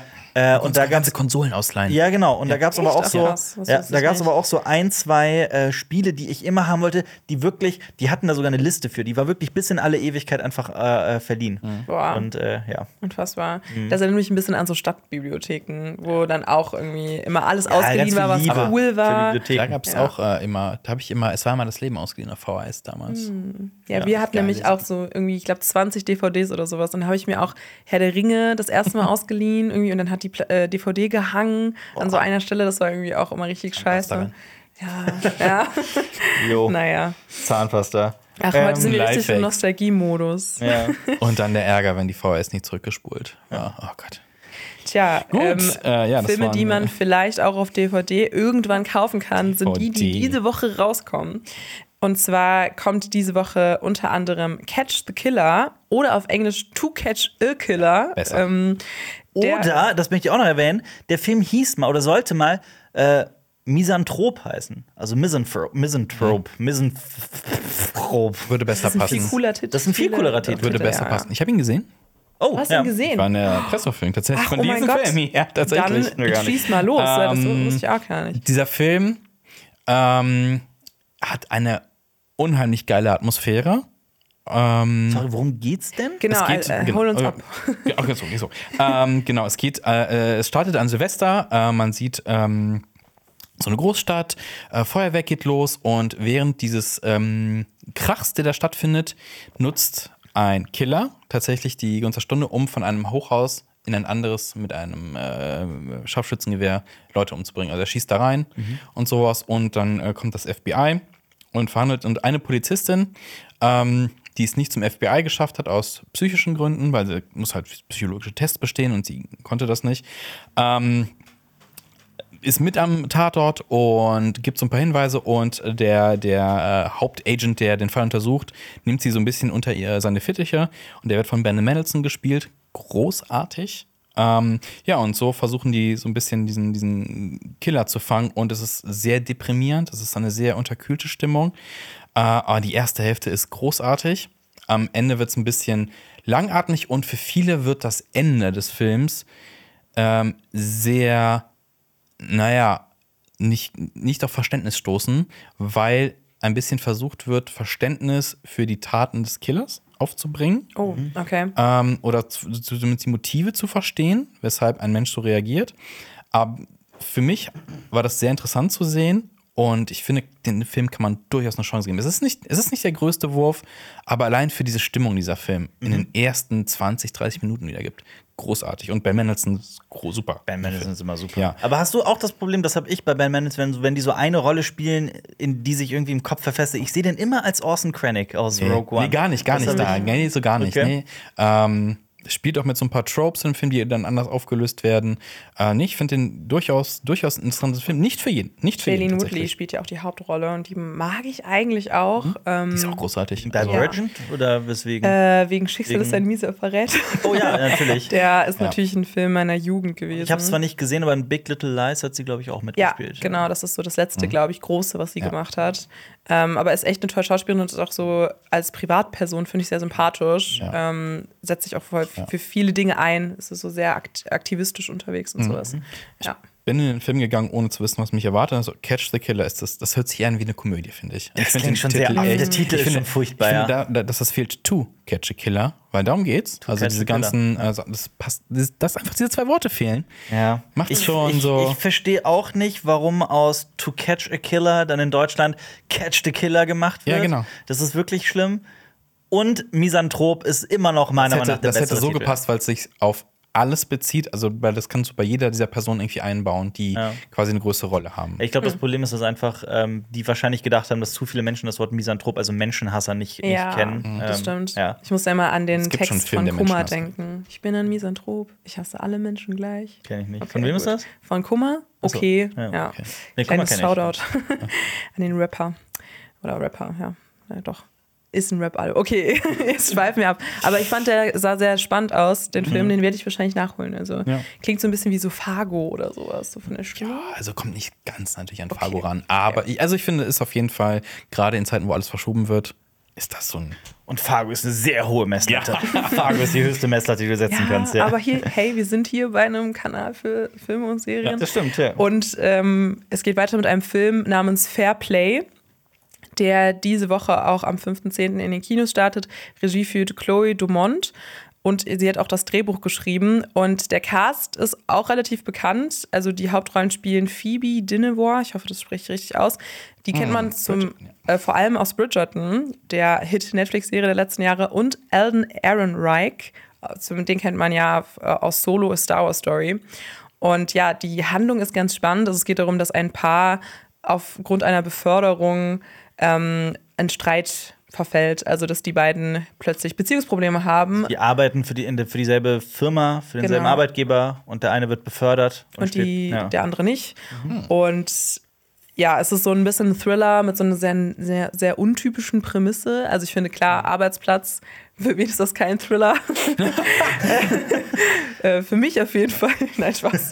Nein, aber äh, ich fand, das ist einer der spannendsten Filme jetzt so nächster Zeit. Also, ich, Also die der müssen Trailer auch, mich man muss auch, das, man muss auch dazu sagen, die müssen irgendwie ihre Beziehung geheim halten in der, Genau, innerhalb der ja. Firma. Also da gibt es schon ein bisschen Code of. Ethics sagt nein. Genau. Ja, und äh, den, der ersche- erscheint auch auf Netflix tatsächlich. Ähm, Man muss noch dazu sagen, eine Woche also später. für alle Horrorfans, es erscheint auch der Exorzist Bekenntnis die Woche.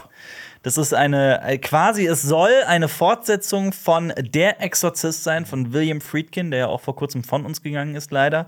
Ähm, und dieser Teil soll in der Gegenwart spielen.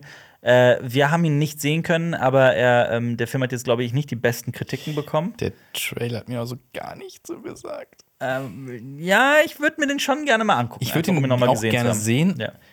Ich erwarte aber nichts. Ja, ist bei mir ähnlich. So wie auch bei dem äh, Film Freelance, der auch die Woche startet. Das ist eine Actionkomödie von dem Regisseur von Taken, Ja. äh, Pierre Morel. Der ist mit äh, John Cena und Alison Brie, also eigentlich ein toller Cast. Da geht es um einen Ex-Soldaten, der als Sicherheitskraft für eine Investigativjournalistin anheuert und die ist äh, immer sehr kritisch unterwegs und gerät ähm, in Südamerika inmitten eines, also in, also in einen Putsch und flieht, ratet mal wohin, in den Dschungel. Was ist mit diesem Dschungelfilm? Warum gibt es so viele Dschungelfilme? aus Rock? Ja. ähm, aber die ersten Kritiken sind auch da. Äh, also es gibt noch nicht so viele Kritiken, aber die ersten sind vernichtend. Ähm, wirkt auch tatsächlich auf mich so ein bisschen generisch vom, Okay. vom ersten, auf den ersten Blick. Aber, wir, aber ich meine, wir konnten ihn nicht sehen, deswegen, wer weiß. Vielleicht holen wir das ja irgendwann nochmal nach. An der Serienfront gibt es auch zwei interessante Starts. Zum einen läuft am 7.10. in der ZDF-Mediathek eine Serie About Saturday, heißt die. Und darum geht es, äh, dass eine Podcast-Moderatorin sexuellen Missbrauch erfährt. Und es ist eine norwegische Serie und es geht dann eben um den Umgang damit und den Verarbeitungsprozess von ihr. Und die Serie wurde auch bei den Filmfestspielen in Cannes ausgezeichnet. Ähm, genau, also das ist in der ZDF-Mediathek zum Süchten möglich. Und ähm, dann Klingt gibt es nicht nach leichter Unterhaltung. Klingt nicht nach leichter Unterhaltung, tatsächlich nicht. Ähm, genau, aber die zweite Staffel der Marvel-Serie Loki ist vielleicht dann eher was für die leichte Unterhaltung. Die startet einen Tag vorher am 6.10. Und genau, da gibt es wieder sechs Episoden, wie äh, schon in der ersten Staffel. Und die werden im wöchentlichen, wöchentlichen Rhythmus auf Disney Plus erscheinen. Und knüpft an die spannenden äh, Geschehnisse der ersten Staffel an. Habt ihr die erste Staffel gesehen? Ja, Ja. Okay, durchaus. ja, Also ich ich habe werd's auch sehr gucken. Bock. Ja, also Loki war auch mit einer der besseren Mhm. Serien auf ich Disney Plus so im insgesamten. Ja. definitiv. Aber ich, ich, ich, ich glaube, also ich habe das jetzt bei Ahsoka gemerkt. Äh, ich meine, wir machen ja Folgenbesprechungen dazu und ich habe es Woche für Woche geguckt.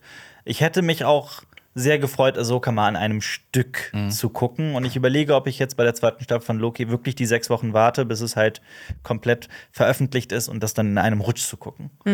Kann ich verstehen. Ja. Es ist so ein bisschen die Frage, ob sich das dann für die Marvel-Serie, die ja auch dann eine Fortsetzung ist, noch lohnt, wirklich jede Woche zu warten. Aber ich, ich habe schon so Lust, dass ich, glaube ich, mir vorstellen kann, dass ich sie jetzt schon direkt anfange. Und Ich bin sehr gespannt auf die Folgenlängen, weil das, das ist halt wirklich so eine Sache, die mich an Kenobi und Ahsoka und so weiter auch sehr stört. Ich meine, bei Ahsoka ist es nicht so schlimm wie bei Kenobi, wo ja teilweise Folgen nur 23 Minuten oder so lang waren, ne? wenn man das Ganze, also den ganzen Sachen wie Credits und so weiter nicht dazu rechnet. Äh, ja, fünf, fünf Und- Minuten bei Ahsoka, fünf Minuten Credits und so. Ja, und ich bin halt, und ich habe ähm, keinen Bock, irgendwie Woche für Woche dann auf eine Folge zu warten, die nur 32 Minuten lang ist oder so. Das ist dann, das ist mir dann auch einfach zu wenig. Vor allem, ich finde, da hat der Mandalorian jetzt sehr oft dran gekrankt, ist halt so, okay, äh, freut euch auf was Größeres, aber erstmal Quest of the Week. Ja. Und halt immer, das, damit könnte ich leben, so Quest of the Week, wenn halt nicht immer große Sachen angeteased werden. Und gerade auch MCU kann es halt auch. Du baust dir halt im Kopf schon was zusammen, was Geiles kommen könnte, und dann musst du halt eventuell, wenn es schlimm läuft, noch eine Staffel warten. Und wenn es ganz schlecht läuft, wird das niemals erfüllt werden, was dann, was du dir vorgestellt hast oder deine Erwartungshaltung. Und ich hoffe halt, hier geht es ein bisschen mehr zur Sache. Also man muss nicht immer nur teasen. Ich finde, Disney, Disney-Produktionen kranken so dran, alles zu teasen, teasen, Ja. teasen. Durchaus. Ja. Stimme ich zu. Das, das würde ich genauso sehen. Ich habe aber das Gefühl, dass bei Loki tatsächlich diese großen Ereignisse jetzt auch dieser neuen MCU-Phase doch auch eine Rolle spielen. Zumindest wirkte der Trailer so, weil es da ja auch viel jetzt um so ein neues Phänomen namens Zeitzerrung geht und sowas. Und ja, geht natürlich auch um den neuen Bösewicht. Ähm, der droht alles zu zerstören. Ich war, also, das ist ja eh die Frage, ob es ein neuer, neuer Bösewicht wird. Denn äh, ist es ja Kang, aber wird der neu besetzt? Also in der Serie natürlich nicht. Ja. Ähm, aber wie wird das in, im fortlaufenden MCU sein? Das ist auch eine spannende Frage. Ja. Aber mal gucken, wie spannend die zweite Staffel ist.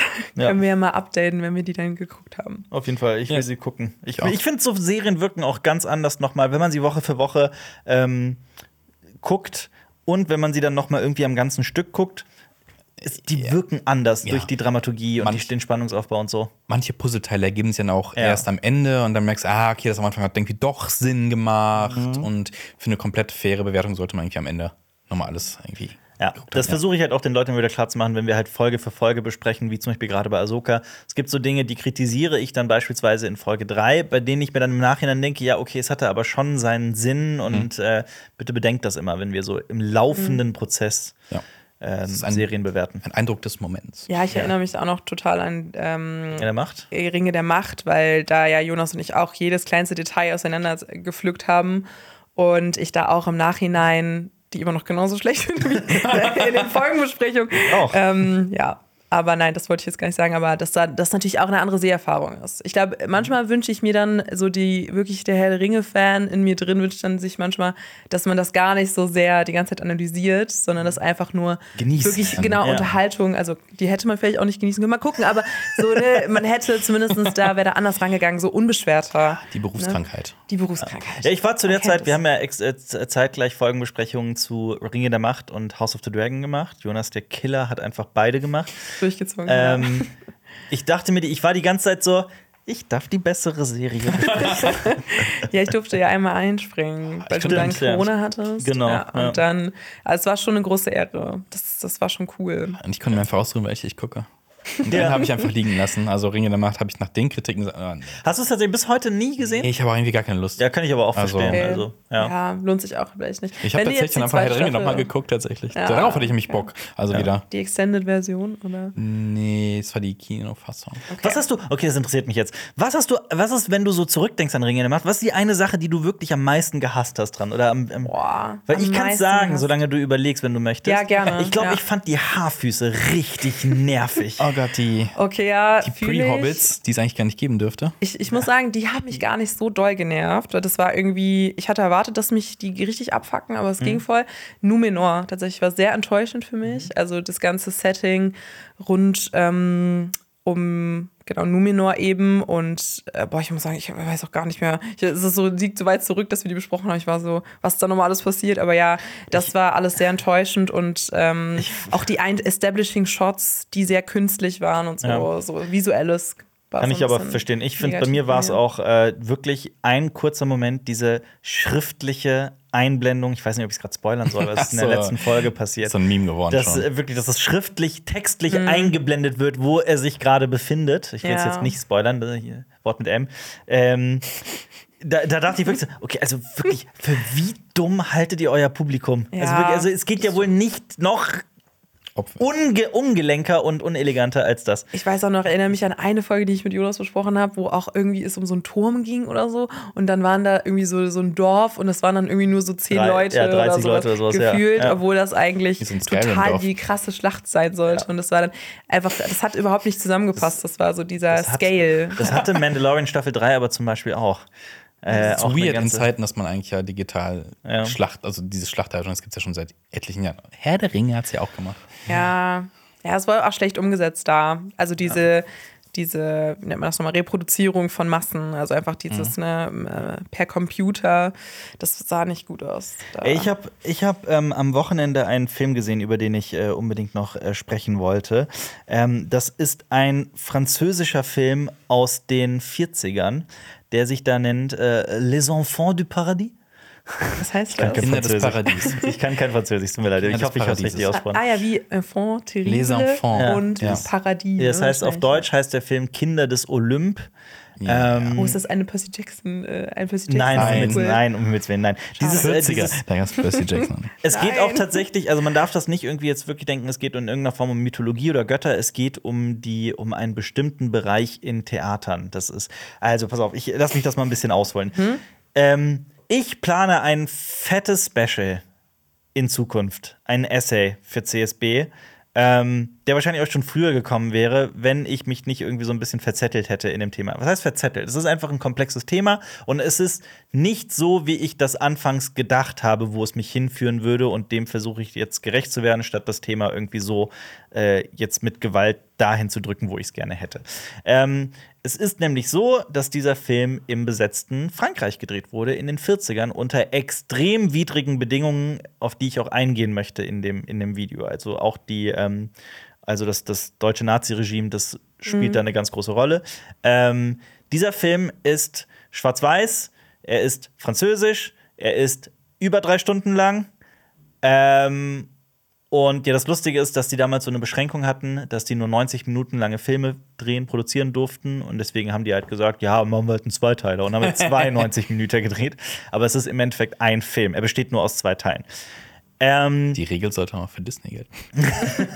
Stimmt. Und dieser Film gilt als ewiges Meisterwerk. Also, wenn man die Kritiken sich zu dem Film ansieht, dann ist das ähm, immens. Also, der sehr bekannte französische Filmkritiker und äh, auch Filmemacher, ähm, Truffaut, François Truffaut heißt er, glaube ich, ich schaue das gleich nochmal nach, ähm, der hat gesagt, wenn ich meine gesamte Filmografie eintauschen könnte, nur um diesen Film gemacht haben zu können, dann würde ich das sofort tun. Wow. Also ein Riesenlob. Ähm, ja, und ich habe mir den Film am Wochenende angesehen. Und das heißt, dein Special geht dann auch ein bisschen auf diese Hintergründe ein und wie das alles entstanden ist und so weiter. Genau, und vor allem, also da gibt es ein paar sehr, ähm, sehr, ich weiß jetzt nicht, ich will jetzt auch dieses Special nicht spoilern, Ja. aber es gibt ein paar sehr heftige Sachen. Ähm, zum Beispiel Agenten der Resistance, also des Widerstands, des französischen Widerstands gegen die Nazis, die äh, an diesem Film mitgearbeitet haben, als Deckmantel, um ähm, ja, der Verfolgung zu entgehen. Also solche Geschichten äh, um, umschwirren diesen Film auch. Und es ist äh, immens, was da. Also es ist einfach eine sehr interessante Zeit. Man kann da auch einen historischen äh, Überblick darüber geben, was ähm, wie Kunst im besetzten Frankreich ablief und aussah. Ist, äh, ja, ist halt nur wirklich, ich bin ja kein Historiker, deswegen ist es ein viel größeres Thema, als ich gedacht habe. Und ich hoffe, dass ich das noch dieses Jahr irgendwie veröffentlichen kann, dieses Special. Ich will es halt auch sehr ernst gespannt. nehmen. Ich bin auch sehr Ich bin gespannt. sehr gespannt. also da kann man sich nie genug Zeit für nehmen, finde ich. Aber ich ich dachte auch, ich hatte auch vor diesen Film, ich meine, es ist, dieser Film ist im Endeffekt eine Romanze. Also es spielt im Paris des 19. Jahrhunderts und es spielt sehr in diesem Theater-Setting und es geht um eine Frau, die von vier verschiedenen Männern gleichzeitig ähm, geliebt wird. Also In Shakespeare ist das ja. ja, es spielt auch eine, Shakespeare wird auch namentlich genannt, und spielt auch eine große Rolle in dem Film. Ähm, und ja, es ge- geht auch über einen längeren Zeitraum und äh, im Endeffekt ist es irgendwo eine Romanze, ähm, kann aber auch auf unterschiedliche Weisen gelesen werden. Äh, Theater spielt halt eine riesige Rolle, also sowohl vom Theater auf der Straße, von Pantomimen über Boulevardtheater für die breite Masse bis hin zu dem höchsten Theater, das es so gibt in Paris. Es geht irgendwie da durch alle äh, Theaterformen. Ähm, und ich hatte vor, also ich hatte mir wirklich überlegt, so ob ich das äh, schaffe, in meiner Freizeit irgendwie mich hinzusetzen und diesen dreistündige, diese französische Romanze zu gucken. Und ich hatte mir wirklich vorgenommen, ich habe mir einfach gesagt, fang mal an, guck eine Stunde, dann guckst du irgendwie, also das war an einem Freitag, dann guckst du an einem Samstag die nächste Stunde, dann guckst du am Sonntag die nächste Stunde. Oder du hältst irgendwie anderthalb Stunden durch und dann guckst du den in zwei Teilen. Es ist schon auch für mich, auch ich habe sehr viel Sitzfleisch, ich mag auch sehr alte Filme. Ich dachte aber trotzdem hatte ich so ein bisschen Respekt davor und dachte mir, ach, die drei Stunden hältst du wahrscheinlich nicht durch. Hab ihn angemacht und ich habe durchgehalten Sehr schön. und habe die äh, kompletten drei Stunden geguckt und habe mich äh, sehr, sehr gut unterhalten gefühlt. Ähm, man muss natürlich bedenken, dass es ein Film aus den 40ern ist, aber so für, für die zwei Leute, die sich vielleicht für solche Filme interessieren, äh, ja, ich wollte das nur mal erwähnt haben. Man ist aber so oft überrascht, wenn du dir einen alten Schinken anguckst. Ja. Und Egal, ne, sagen wir mal ab 60er, 50er, 30er vielleicht nicht. Ähm, wie modern es dann doch wirken kann. Weil wir halt von diversen Erzähltypen und wie wir Sachen filmen und wahrnehmen, Ja. dass, halt immer, dass das immer noch gilt. Und dann guckst du einen Film, ja, Psycho ist immer ein gern gesehenes Beispiel, und denkst, so, okay, das Bild ist ultra krass, weil es auf Film gedreht ist natürlich. Ja. Äh, und aber auch die Erzählweise und denkst so, dieser Film ist nicht so alt, oder? Also diese Überraschung, was man dann doch serviert kriegt und dass Ja. man das doch gucken kann. Und ist ja auch ein Stück Filmgeschichte. Das habe ich dir auch schon erzählt im Vorgespräch, glaube ich, dass ähm, ich ja auch durch die Uni letztens Sabrina gesehen habe von äh, Billy Wilder, also aus den 50ern. Da spielt so Humphrey Bogart mit und Audrey Hepburn. Und da war auch so ein berühmtes Kleid, was sie getragen hat, was dann auch eines der berühmtesten so Kostüme einfach der Filmgeschichte ist. Und ich finde das so voll krass, weil das dann ja auch so diese Grundlage bildet für voll viele andere Filmreferenzen dann zum Beispiel und dann das sich einmal anzugucken, wenn man dazu die Möglichkeit hat. Und das Krasse ist ja auch, dass so ganz viele alte Filme das wurde uns damals dann auch in dem ähm, Seminar gesagt, ja auch durch dieses Internet-Archive sichtbar sind, weil dann eben diese ganzen Rechte dazu dann verloren gegangen sind schon. Und das heißt, es ist so öffentlich einsehbar. Ich weiß jetzt nicht genau, wie es bei dem Film Sabrina ist, aber den kann ich eigentlich auch empfehlen. Das ist auch so ein bisschen so eine Art Liebeskomödie und ähm, ja, ist Fun noch sehr unterhaltsam. Es gibt ein Remake mit Harrison Ford. Oh, Ah. weiß ich gar nicht. Von 1995. Geil. Hast du das gesehen? Nee, ich wusste, Sabrina den Film kann. Also ich dachte jetzt, hör, Sabrina die Hexe. So, und dann, ja. nee, Sabrina, gibt es einen Film mit Harrison Ford. Und das, ah, ja, stimmt. Ist Worum, ja auch, ja, ich hab nicht auf, worum geht's genau in Sabrina? Ich habe den nie gesehen. Also es geht irgendwie um Es ist so nicht die Hexe. Nee, nee, Nein, nee, nein, nee, nein, nee. nein. Es sind so zwei Söhne ähm, und einer, also sie sind so, so eine sehr wohlhabende Familie und sie ist so ein, ja, eher nicht so wohlhabend. Also ist, glaube ich, so eine Tochter des Fahrers und äh, sie ähm, fängt dann erst an, den einen Bruder zu daten, aber der ist dann so, so ein bisschen der, ja, der, der meint es nicht so ernst und dann am Ende verliebt sie sich eben in den Älteren. Das ist jetzt vielleicht auch ein Spoiler, aber das ist so, so eine leichte Erzählung über sie und äh, wie sie Liebe findet und dass sie auch so ein bisschen so eine, so eine Figurenentwicklung durchmacht, dass sie dann irgendwann so selbstbestimmt ist, weil sie dann so einen Aufenthalt in der Stadt hat und so weiter. Und ähm, ist aber, glaube ich, so eine sehr klassische Audrey Hepburn-Rolle, weil sie auch so bekannt war für so äh, ja, dieses äh, Mädchen, ähm, dieses so unangetastete Mädchen. Unerreichbare. Unerreichbare Mädchen, danke, ist Ja. ein besseres Wort. Und ja, aber finde ich schon spannend, äh, gerade für die Kostüme. Also der Film ist sehr, wurde, da wurde sehr viel reingesteckt in die einzelnen Kostüme, weil ich glaube, die haben auch zusammengearbeitet. hat einen Oscar mit, bekommen für bestes Kostüm. ich Ja, grad gesehen. Also ich ja, ich- das ist ich- zu Recht. Ich finde es auch so witzig bei Kinder des Olymp und bei vielen Alten. Das ist ja auch so ein melodramatisches Klischee. Äh, erstmal so die, also das Thema Liebe, wie Figuren, die sich wirklich 20 Minuten kennen, ohne Übertreibung, sich wirklich schon anschmachten und sagen, ich liebe dich aus Jetzt tiefstem Herzen ja. und äh, absolut. Ähm, Manche Leute wissen es einfach direkt. Weil das ist so das, Ja. das absolut unerreichbare Ideal der perfekten Liebe und Figuren, Menschen, die sich auf den ersten Blick, das ist natürlich alles mit der Realität wirklich Hollywood gar nichts zu tun hat. Ja. Ähm, ja, aber es ist halt, ne, es ist auch Ja, Frankreich der 40er. Also ja. klar ist es auch ähm, natürlich von, ähm, ja, also die Filmlandschaften auf der gesamten Welt natürlich beeinflussen sich auch gegenseitig. Aber also, wo wir wieder bei Shakespeare waren, äh, das passiert ja in erzählender Geschichte irgendwie immer. Da, es geht immer ratzfatz schnell. Also in Theaterstücken sowas, ne, Shakespeare, oh Gott, die große Liebe, ich habe Ja. sie nur von weitem gesehen. Mhm. Ähm, aber ich wo es bin ein auch, bisschen creepy wird teilweise auch. Und in Filmen wird es halt weitergetragen, ne? Ja. Also, Aber ich, ja, ich finde es manchmal auch erfrischend, weil ich glaube, heutzutage muss man ja jede einzelne Kleinigkeit so auserzählen und dann immer so lang strecken und dann muss dann immer noch irgendeine Hürde sein, wieso dieses Paar nicht zusammenkommt, damit dann irgendwie das Fandom die beiden shippen kann, also im Sinne von ne, da investiert sein kann in die Beziehung. Und ich finde dann vielleicht ein, zwei Sachen zu haben, wo das dann gar nicht der Fokus ist, wo man einfach sagt, okay, die beiden haben sich jetzt verliebt, Ja. Punkt. so ein Feelgood, so eine, so eine Ja, Feelgood-Romanze. bin aber auch, also ich ja, muss auch selbst wenn es um was anderes geht. Also weißt du, was ich meine? Wenn es gar nicht so Ja. ein Fokus ist. Das, das Also ich einfach so, Dinge nehmen ihren Lauf und hey, Ja. komm, wir müssen jetzt nicht groß drüber reden. Ja, genau, so okay. Art, ja. Ich muss aber auch noch sagen, was mir aufgefallen ist, auch weil ich gerade parallel äh, Ahsoka gucke, wo ich ja eh schon finde, dass die Dialoge nicht besonders gut geschrieben sind und nicht besonders sehr exponentiell sind, sehr zweckgebunden sind, äh, sehr aufs, aufs Nötigste komprimiert und äh, ich bin da kein Fan von. Ich finde das auch sprachlich, die Dialoge, auch nicht unbedingt so gerade besonders interessant. Das ist so ein großer Kritikpunkt von mir an Ahsoka, aber an vielen Gerade bei so Disney- oder Franchise-Serien und Filmen aktuell ist das so ein allgemeiner Kritikpunkt von mir und ich liebe gute Dialoge. Ich mag gute, ausschweifende Dialoge. Ich habe da so einen kleinen, kleinen, kleinen Fable für. Ähm, und gerade bei dem Film ist es mir halt auch aufgefallen, wie gestochen scharf und witzig manche Dialoge noch sind. Also wirklich, wie wahnsinnig gut das geschrieben ist. Wie auch, zum Beispiel, es gibt da zwei ähm, Männer, die halt eben um diese Frau äh, buhlen, äh, die dann so ein richtiges Streitgespräch haben und sich halt wirklich so äh, also so clevere Beleidigungen an den Kopf werfen und sich gegenseitig roasten die ganze Zeit. Das ist herrlich geschrieben. Und es gibt auch so äh, teilweise äh, so skurrile, absurde Dialoge. Ich will nur ein Beispiel nennen. Ich habe es mir extra aufgeschrieben. Äh, also die beiden kennen sich gar nicht noch nicht richtig. Und der eine sagt zu dem anderen, ähm, ich finde ihr Benehmen indiskret. Sie kennen mich nicht und erlauben sich zu fragen, wer ich bin. ich fand das irgendwie herrlich. Ja, ist schön. Es ist, äh, und so, solche Dialoge gibt es halt echt zuhauf in dem Film und das äh, ist äh, Hm. wirklich sehr schön. Das passt jetzt gar nicht, weil das jetzt kein Klassiker ist oder sowas. Aber die Serie Gilmore Girls, habt ihr die mal geguckt? Natürlich. Ah, du hast sie gesehen. Ja, klar. Marius. Ich Okay. habe sie nicht richtig Ich habe sogar die Okay. äh, äh, Seasons geguckt noch. Ah, die Seasons, okay, alles klar. Was Weil, sind denn die Seasons? das ist, ähm, wie viele Jahre nach äh, Netflix-Produktion, äh, vier Jahreszeiten nochmal in Gilmore Girls Universe. Was Ja. so x Jahre danach passiert. also sowas wie so eine Friends nicht gut, Reunion Ah, nicht oder gut, sowas. nicht gut. Nee, nee, das Welches war, Team bist du? Äh, oh Gott, das ist immer so die Frage. Ich glaube, ich bin Team Jess, Oh Gott. tatsächlich. Du bist Team Logan. Nee, ich bin Team alle Scheiße. Okay, ja gut, verstehe ich.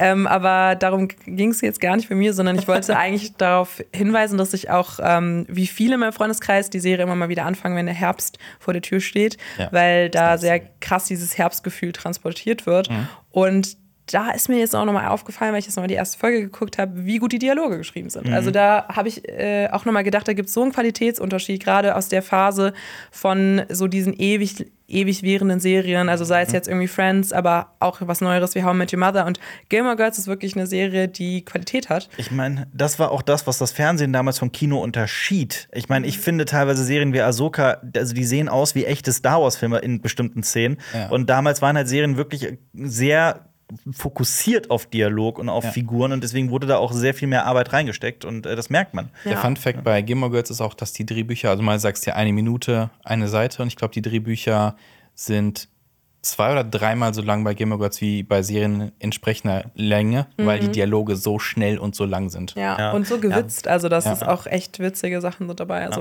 Ja, wobei auch ein, diese eine Minute, eine Seite ist ja auch so. Ja, so sehr, grob, aber auf sehr, jeden Fall, sehr, sehr die Drehbücher grobe- sind doppelt oder dreifach so dick Ja. bei dieser Ja, Serie. ja, klar, aber das ergibt Sinn. ja. Ja. ja, musst du mal gucken. Musst. Musst du mal gucken, Gilmore Girls, jetzt im Herbst? Wirklich, ja. Ja. Ah, ich weiß nicht, ich habe andere Sachen auf meiner Film-Watchliste. Na gut, na gut. Ja. Okay, ich nehme das zurück. Vielleicht gucke ich das ja, vielleicht gucke ich Gilmore Girls ja doch. Wie viele Staffeln gibt's davon? Sieben?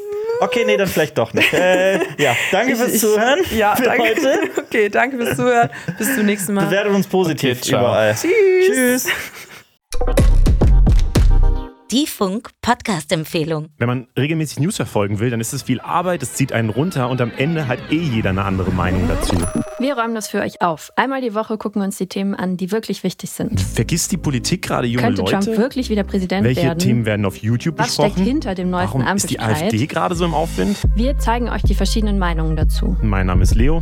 Ich bin Berit. Das ist, was die Woche wichtig war. Checkt uns gerne mal aus.